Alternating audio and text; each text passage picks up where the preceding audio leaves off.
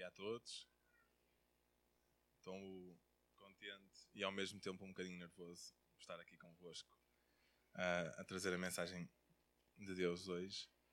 E um, realmente eu gostava que abríssemos a nossa Bíblia em Atos 2. E eh, enquanto, enquanto vamos abrindo, eu, eu vou falando também para não ser assim uma, uma correria muito grande um bocadinho sobre a minha, a minha semana, que começou no domingo no hospital com o meu filho, que tem andado um bocadinho doente, e, uh, e pronto, tem, tem sido assim um bocadinho de coração nas mãos. A primeira vez com, com o bebê adoece é assim sempre uma, uma coisa muito, muito difícil e sentimos-nos um bocado forçados a ser dependentes de Deus. E, uh, e pronto, nem sempre é, uma, é um sentimento muito seguro, mas, mas pronto, Deus também nos quis abençoar e, e o Isaac também acabou por nos contagiar. Então tem sido assim uma semana um bocado complicada. 20% da nossa equipa está no, nos Estados Unidos, uh, mas uh, Deus tem, uh, tem feito coisas engraçadas. na nossa última reunião de estudo bíblico tivemos o maior número de pessoas a visitar e eram curiosamente amigos da Rachel que não estava lá. Então tem sido uma semana assim cheia de surpresas e temos tido também algumas surpresas para, para o culto de hoje à noite e temos estado contentes, mas ao mesmo tempo também cansados. E uh, esta, esta ideia, esta, esta um, palavra veio à minha mente na, no dia de Páscoa. E eu e a Silva estávamos a, a ver a série da Bíblia que, que passou na SIC. E o Isaac estava a dormir, então nós decidimos fazer assim uma, uma ronda e, e, passar, e passar a história toda, assim, a, a série toda de uma vez. E, eh, e ficou, ficou na minha mente esta, esta passagem de Atos 2, porque é, na minha opinião, uma das dos acontecimentos mais drásticos e ao mesmo tempo mais determinantes para o início da, da igreja naquela altura. Então eu vou começar a ler e uh, se calhar vou fazer algumas passagens assim de, de versículos, por isso tentem, tentem acompanhar-me. Eu não, não, não, vou ler o capítulo todo porque senão seria demasiado, mas vou começar no, em Atos 1. Quando chegou o dia da festa de Pentecostes, estavam todos reunidos no mesmo lugar. De repente veio do céu um ruído semelhante ao de um vento forte, que ressoou por toda a casa onde se encontravam. Foram então vistas por eles umas línguas como de fogo, que se espalharam e desceram sobre cada um deles. Todos ficaram cheios do Espírito Santo e começaram a falar noutras línguas, conforme o Espírito Santo lhes concedia que falassem. Encontravam-se em Jerusalém nessa altura judeus devotos vindos de todas as nações do mundo. Quando se ouviu aquele ruído, juntou-se muita gente e ficaram todos admirados, porque cada um deles os ouvia falar na sua própria língua. Agora vou fazer uma passagem para o lance. Uns são judeus e outros convertidos à religião judaica. Alguns ainda vieram de Creta e outros da Arábia. Todos nós os ouvimos nas nossas próprias línguas falar das coisas maravilhosas que Deus tem feito. Estavam todos muito admirados, sem saber o que pensar, e perguntavam-se: que quer isto dizer? Mas outros diziam a fazer troça. Eles estão mais é bêbados. Então Pedro levantou-se com os outros onze apóstolos e disse em alta voz à multidão: Homens da Judeia e todos os que moram em Jerusalém, prestem bem atenção e escutem o que eu vou dizer. Não pensem que estes homens estão bêbados, pois ainda são nove horas da manhã. O que aqui se passa é aquilo que está escrito no livro do profeta Joel. Deus diz: Nos últimos dias espalharei o meu espírito sobre toda a humanidade. Os vossos filhos profetizarão, os jovens terão visões, e os velhos terão sonhos. Espalharei o meu espírito também sobre os meus servos e servas, e eles vão profetizar em meu nome naqueles dias. Farei ver maravilhas lá em cima, no céu, e sinais cá embaixo na terra: sangue, fogo e nuvens de fumo. O sol ficará escuro e a lua cor de sangue, antes que chegue o grande e glorioso dia do Senhor.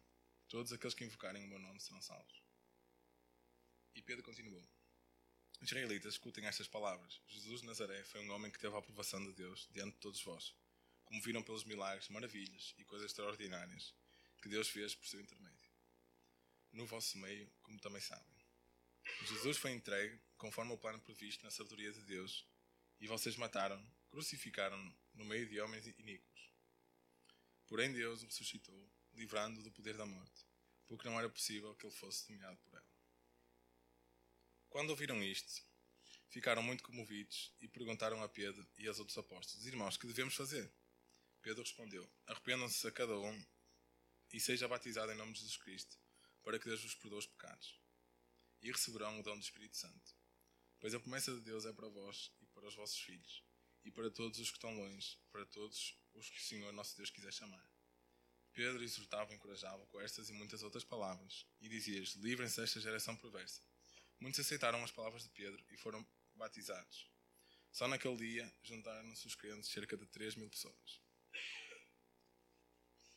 Então, conseguimos ver já aqui um, um início triunfante e rompante da, da igreja dos, dos dias de hoje. Começou com um punhado de homens, cerca de 120, e de repente 3 mil se tinham, se tinham juntado. E eu achei curioso, porque se calhar este era o, o, um dos temas que eu não gosto muito de, de, falar, para ser sincero. Eu não gosto muito de falar de, de dons porque acho que são difíceis de ter uh, aplicação pessoal porque nem todos os temos. Um, o dom específico. Mas achei curioso que ele, que ele provavelmente Pedro teve a melhor oportunidade e a oportunidade mais importante de começar a igreja. Se ele tivesse dito alguma coisa que não, que não, era, que não era certa, estas 3 mil pessoas, se calhar, não, não seriam convencidas pelo Espírito. E é engraçado que ele, que ele vai pegar num profeta que não é Moisés, nem, nem é um dos profetas maiores no, no sentido de popularidade, e ele vai pegar numa, numa profecia pequena e que fala de um, de um dom específico, que é, o, que é a profecia. E hoje eu vou falar um bocadinho sobre o que é que o papel da profecia tem nos dias de hoje e que não se, não se restringe só ao, à Bíblia, mas sim ao nosso dia a dia. E eu vou, vou falar um bocadinho sobre isso. E primeiro vou criar algumas, algumas ressalvas e alguns conceitos. Primeiro, o, conceito gramático da, da profecia é uma, uma predição feita por um, por um indivíduo do futuro é ou uma previsão de algo que está para acontecer. Basicamente, é, é eu falar de alguma coisa que ainda não aconteceu, mas que vai acontecer caso a profecia se cumpra, claro. Mas lá, vamos chegar um bocadinho mais, mais à frente com isso. Uh, e antes de, de, falarmos da profecia em si, eu gostava de falar um bocadinho sobre o que é que a Bíblia é. A Bíblia é um livro que está completo. É um livro que é suficiente e que não existe nenhuma profecia que tenha autoridade acima das Escrituras, porque ela tem toda a autoridade. A Bíblia está fechada para alterações, é final. E não é uma coisa que precisa de atualizações ou updates não é um processo que está em andamento. É uma coisa fechada e é perfeita assim. A autoridade do Novo Testamento. Nós lemos Atos, para quem sabe, ao, ao Novo Testamento, Lucas está-nos a escrever isto. E, eh, e, a autoridade do Novo Testamento tem, é a mesma autoridade que os apóstolos exerceram na altura. E isto é as profecias. No, uma das grandes diferenças das profecias na Bíblia, as profecias de hoje, é realmente as profecias eram verbalmente o texto que ia ser inserido na Bíblia, inspirado por Deus, na totalidade. Não existia nenhum, nenhum tipo de, de erro ou de falha. E este Novo Testamento tem a mesma autoridade que os, que os apóstolos, e da mesma maneira que, que Paulo, mais à frente, vai pregar uma mensagem apostólica de salvação e de envio, nós também temos o dever de pregar, porque nós também temos autoridade no Novo Testamento. Para quem é salvo e para quem acredita em Deus, a autoridade do Novo Testamento é a autoridade que nós podemos usar e temos que usar quando falamos. Tanto de coisas como não aconteceram, que ainda não aconteceram, como de coisas que já aconteceram no, no, na Bíblia. O Novo Testamento refere o Velho Testamento como uma palavra inspirada por Deus. Conseguimos ver isto no Novo Testamento. Então toda a Bíblia tem que servir de um guia e de um pilar central de tudo o que nós falamos e ensinamos e profetizamos. E é importante que nós tenhamos sempre a Bíblia como a nossa, a nossa base. Porque é só isso e não é os pregadores pomposos ou as mensagens porreiras que, que vão dar, dar fundamento 100% verídico à nossa Bíblia, à nossa vida. Porque só a Bíblia é 100% verdade. As profecias, mais uma vez, não servem de complemento à Bíblia e elas são sempre provadas pela Escritura. Não há nada que nenhum profeta diga hoje que não seja provado pela Escritura, porque senão é uma falsa profecia. E pronto, fica aqui um, aviso aos, aos profetas. Se alguém cuida de ser profeta espiritual, reconheça que as coisas que vos escrevo são mandamentos do Senhor.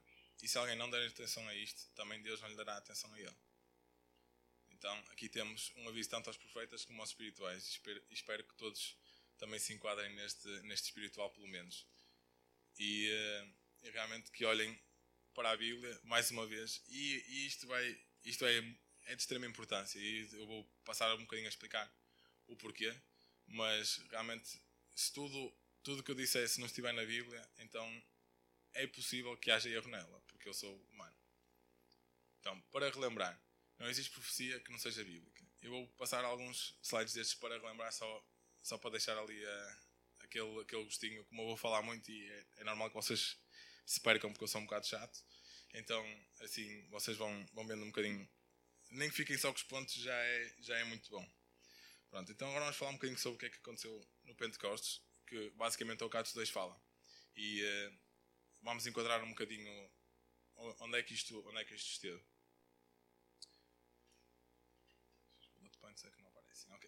Aconteceu passado 50 dias da morte de Jesus, ok? Por isso Pentecostes só aconteceu uma vez, ok? É, é referente a este tempo exato. E nós não, se calhar não temos o, o, o dia ou, ou, o ano exato quando Jesus morreu, mas temos uma, temos uma comparação. Isto aconteceu 50 dias de, depois da morte de Jesus. 120 pessoas, básica, mais, mais ou menos, isto aqui é, um, é, é uma predição eh, estavam à espera de serem revestidas de poder. E eu já vou explicar o que é, que é este revestidas de poder. E sente-se a, a, presença do Espírito Santo pela primeira vez. É a primeira aparição do Espírito Santo, que eu acho que é mais ou menos importante para nós crentes, não é? Porque se nós não sentimos Deus, não sentimos o Espírito Santo, então se calhar estamos um bocado à Velho Testamento e só temos que ler a Bíblia e acreditar que a nossa religiosidade nos vai levar lá. E já sabemos que acho que não vai funcionar. Então, em Lucas 24, 49, explica o que é que é este vestido de poder e como tal vou enviar-vos, eu próprio, o que meu Pai prometeu. Devem esperar aqui em Jerusalém, até que recebam o poder vos há de vir do céu.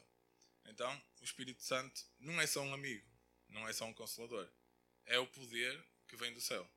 E isto é, é importante. Acho que muitas vezes limitamos o Espírito Santo a, alguma entidade que, de certa maneira, pronto, caminha connosco, mas está ali, é só um grilo está ali para dar a ajudinha, a ser a consciência, mas, mas é muito mais que isso. E eu acho que nós muitas vezes pomos, pomos estas coisas em caixinhas confortáveis e, e isto impede-nos de, de, nós também avançarmos um bocadinho para a frente. E eh, de acordo com, com Atos 2, isso é melhor. É, desculpem, mas esta é uma passagem um bocadinho grande. De repente veio do céu um ruído muito semelhante ao de um vento forte que ressoou por toda a casa onde se encontravam. Todos ficaram cheios do Espírito Santo e começaram a falar noutras línguas, conforme o Espírito lhes concedia que falassem. Então aqui já temos uma manifestação de poder. Falar noutras línguas, ok? Encontravam-se em Jerusalém, essa altura, judeus devotos vindo de todas as nações do mundo, ok? Atenção que é, são judeus, não são israelitas, ok? Eh, quando se ouviu aquele ruído, juntou-se muita gente e ficaram todos admirados, porque cada um deles os ouvia a falar na sua própria língua. Então, conseguimos já ver que estas línguas não eram espirituais. Okay? Uh, não, é, não é sobre este dom que eu vou falar hoje, mas mesmo, mesmo, mesmo que fosse, esta passagem não é uma das passagens que explica isto. As outras línguas seriam um português, seria um alemão, seria um inglês. Okay?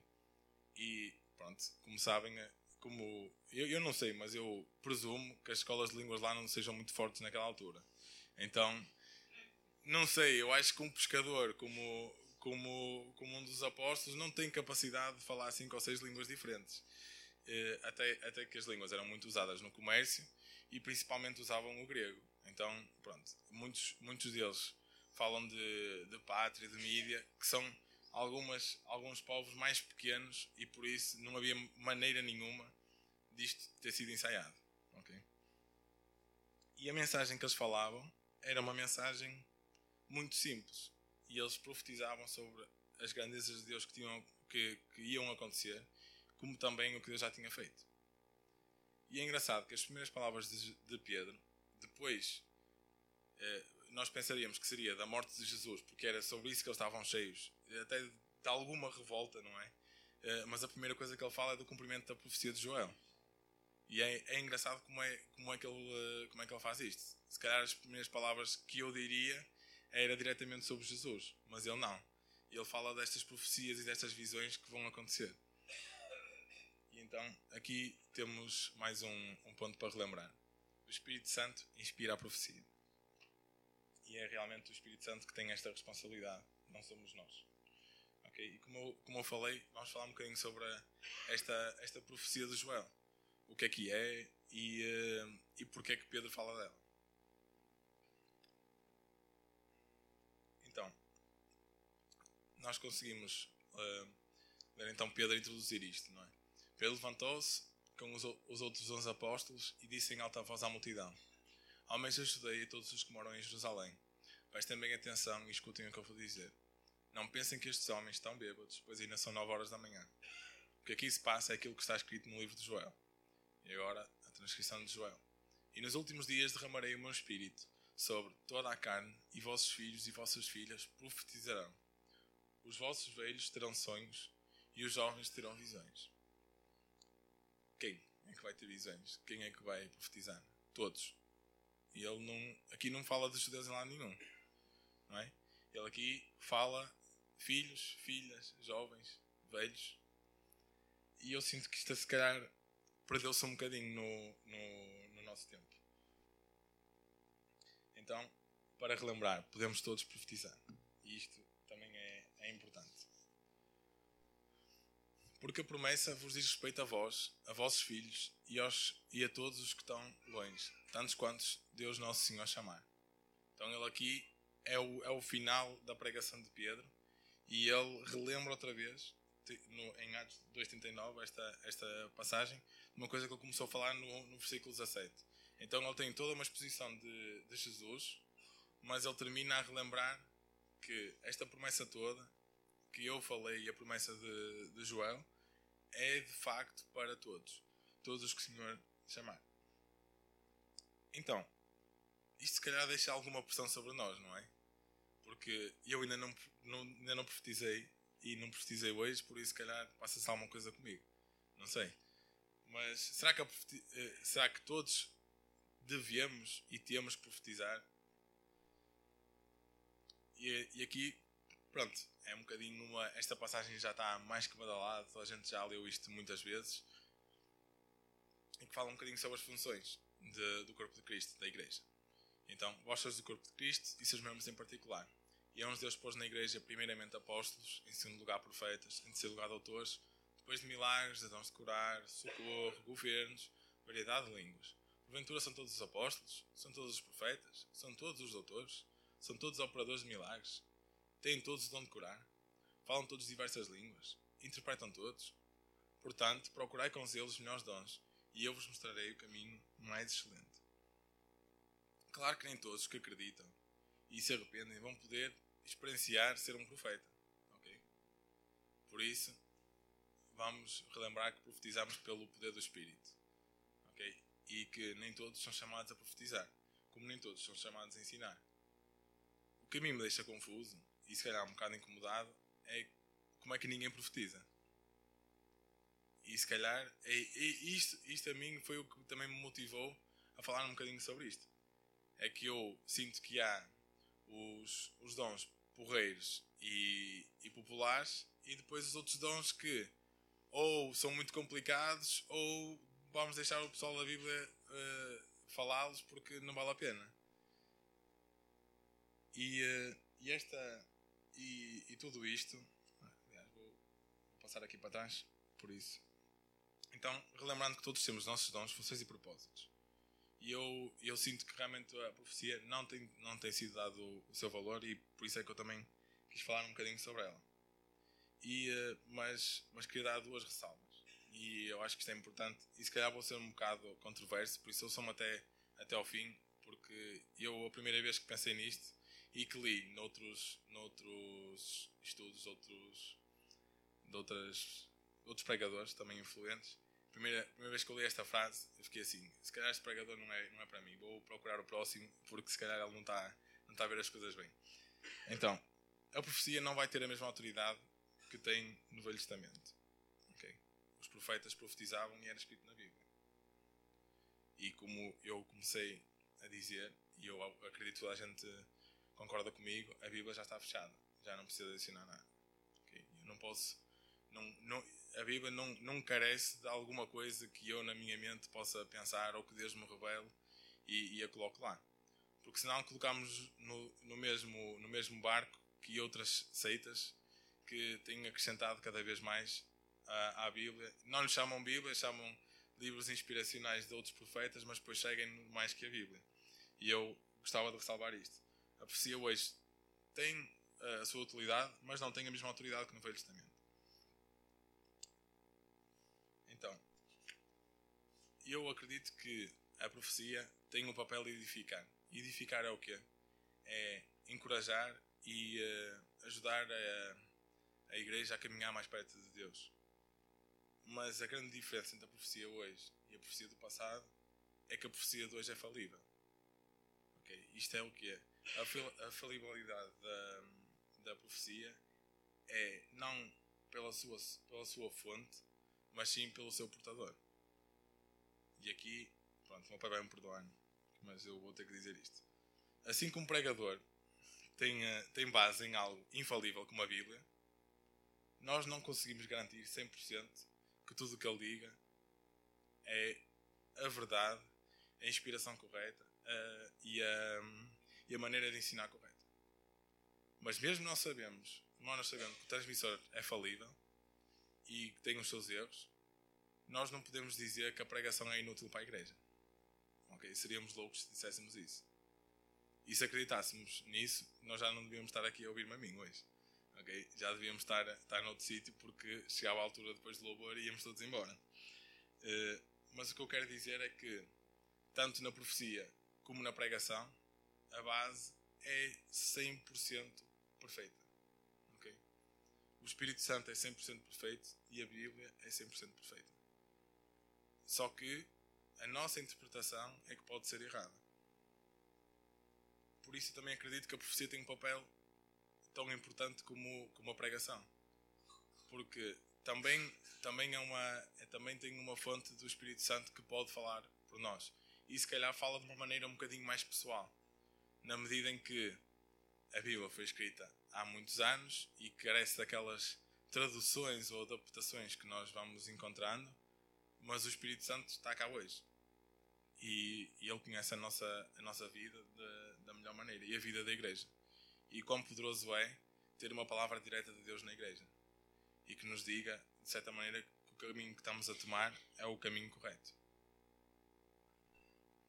Paulo em Coríntios diz esta, este versículo assim um bocado difícil de perceber. Porque agora vemos por espelho em enigma, mas então veremos face a face. Agora conheço em parte, mas então conhecerei como também sou conhecido. Isto são palavras um bocado complicadas, mas basicamente diz-nos isto: que vamos ter a visão e o cumprir das promessas quando encontrarmos o, o nosso Pai.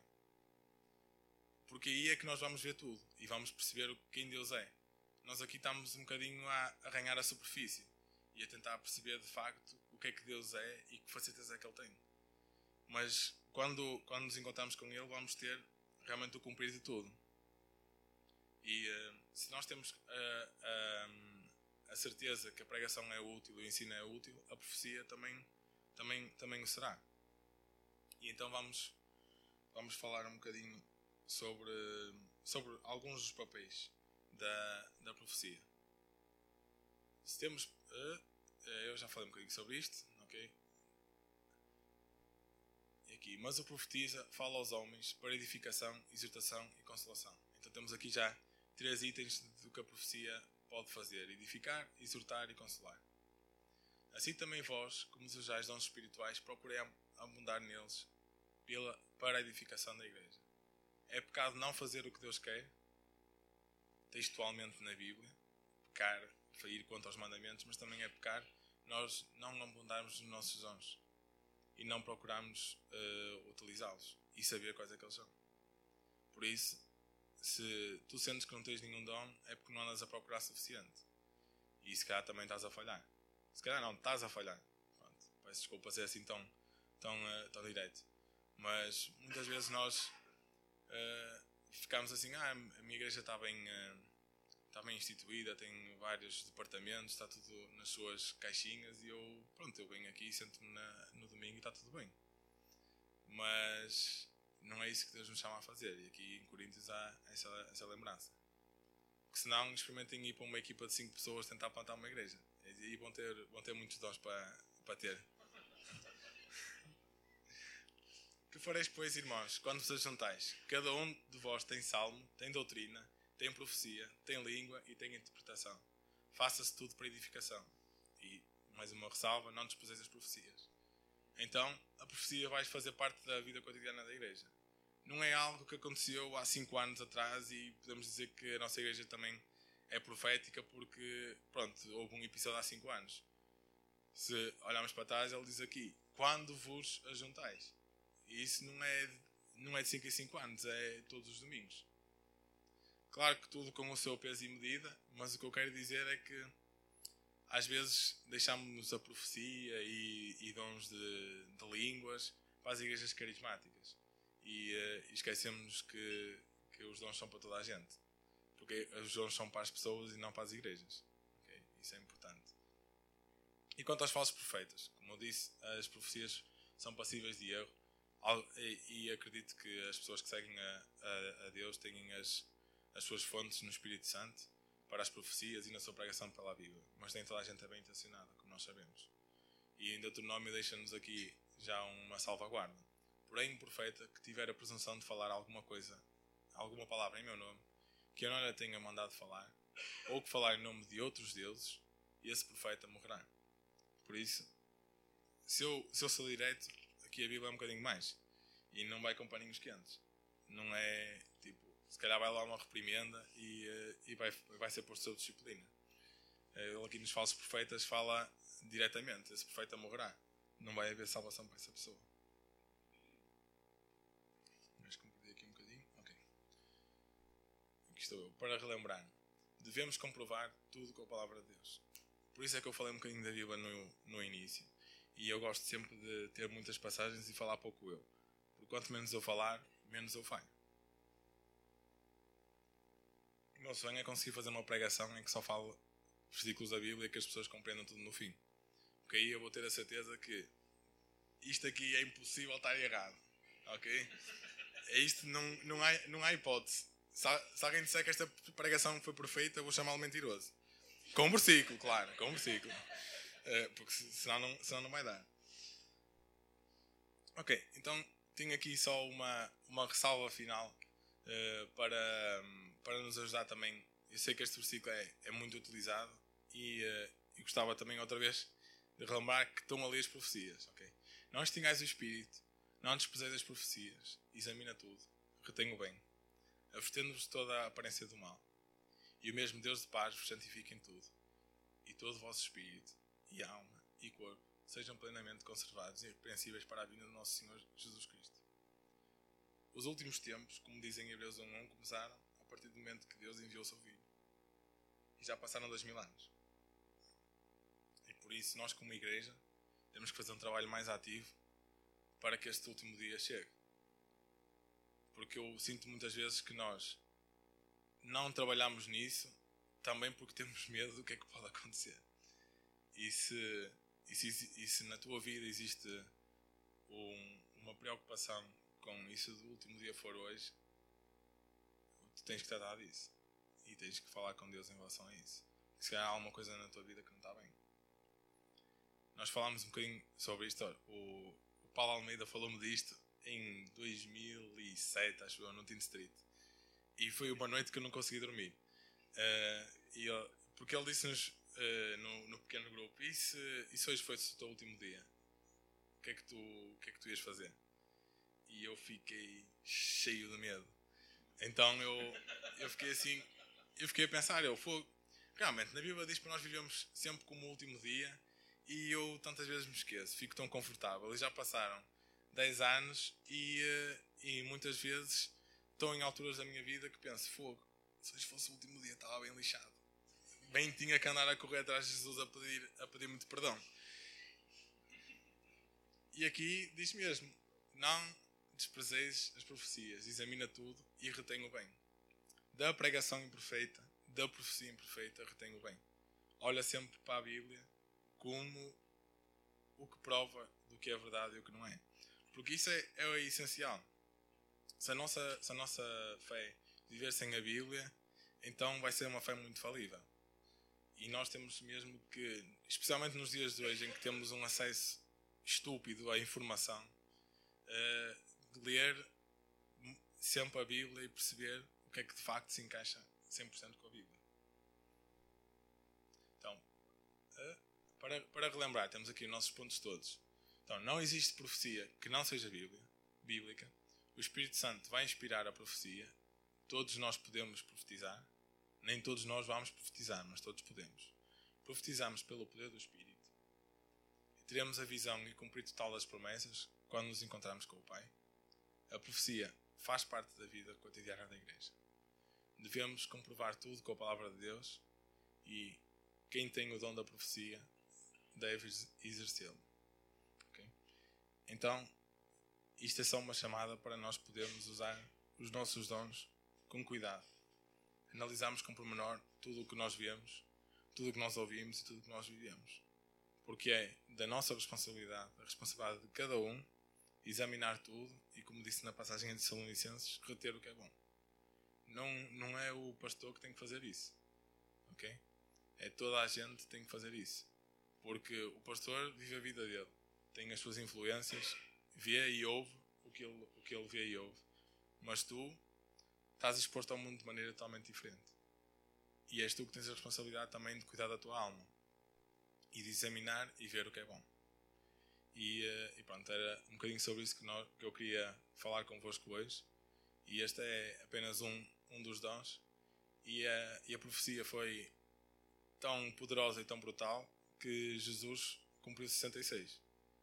E é das coisas que mais dá autoridade e certeza da identidade de Jesus. Porque sem essas 66 profecias, ele podia, o Messias podia ser qualquer pessoa.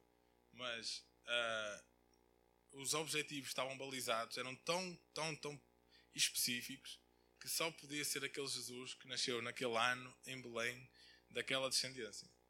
E que convenceu milhares de pessoas a segui-lo, mesmo depois dele, dele, ter sido morto. E isso é, é brutal, porque nós temos na, na, nossa história, na história mundial, nós temos bastantes pessoas que foram muito influenciadoras, mas que o seu, o seu poder e a sua influência caiu quando eles morreram. E uh, graças a Deus que, que isso aconteceu. E, uh, e conseguimos ver que as profecias realmente dão-nos a certeza de nós podemos olhar. Isto não foi por acaso. Isto estava escrito muitos anos antes. E quão poderoso seria e será quando nós também profetizarmos aqui para a nossa igreja a dizer coisas que podem acontecer no, no futuro se nós formos fiéis e tomarmos as decisões certas. E isto também nos pouparia muito trabalho, muito perdão e muitas dores de cabeça se tivermos esta ligação direta com o Espírito Santo que só ele também tem a revelação. E espero que realmente esta palavra possa vos abençoar e, acima de tudo, desafiar a vocês procurarem os vossos dons.